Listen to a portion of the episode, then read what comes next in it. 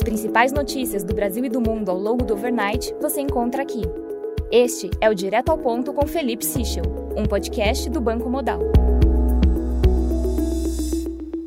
Bom dia e bem-vindos ao Direto ao Ponto. Hoje é terça-feira, dia 5 de julho, e estes são os principais destaques esta manhã.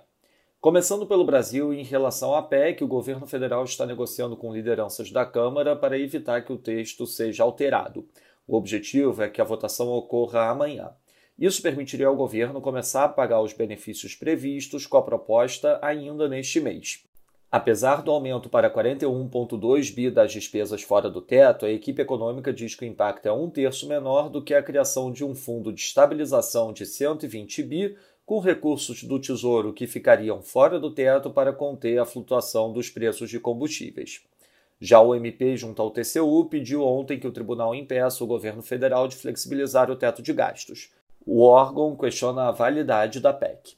Em relação ao orçamento, o ministro Nunes Marques do STF determinou que o senador Marcos Duval esclareça o dispositivo da LDO que prevê que as emendas de relator sejam impositivas. Já sobre a CPI, segundo o Estadão, Rodrigo Pacheco deve autorizar hoje a instalação da CPI do MEC. Passando para o setor internacional, no Reino Unido, destaque para o Services PMI final no Reino Unido, com leitura de 54,3 acima da leitura Flash 53,4. Já o Composite no Reino Unido ficou em 53,7, também acima do Flash 53,1. Na zona do euro, preços de gás sobem ao maior patamar desde março, aumentando os riscos de recessão. Já o PMI de serviços final do bloco ficou em 53, acima da leitura flash 52.8. O Composite ficou em 52, ante o flash 51.9, menor patamar em 16 meses. Na Alemanha, o PMI de serviços final teve leitura de 52.4, idêntico ao flash, enquanto na França, o PMI de serviços final teve leitura de 53.9, abaixo da leitura flash de 54.4.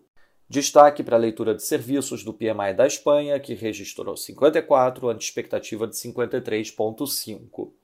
Na Austrália, o RBA elevou a taxa de juros em 50 bips conforme esperado. A autoridade monetária indica mais altas à frente. Já na China, segundo a Reuters, o governo deve estabelecer um fundo de 500 bi de yuan para infraestrutura. Já após conversa entre Liu He e Yellen, o statement indica a intenção de ambas as partes em manter a comunicação aberta.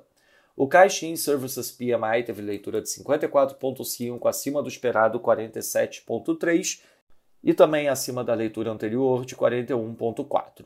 Em relação ao petróleo, uma greve na Noruega deve se intensificar na virada para esta quarta-feira. A expectativa é de que ao menos sete regiões interrompam parcial ou totalmente os trabalhos. Na agenda do dia, destaque às 9 da manhã para a divulgação da PIN aqui no Brasil e às 11 da manhã a divulgação dos dados de Factory Orders nos Estados Unidos.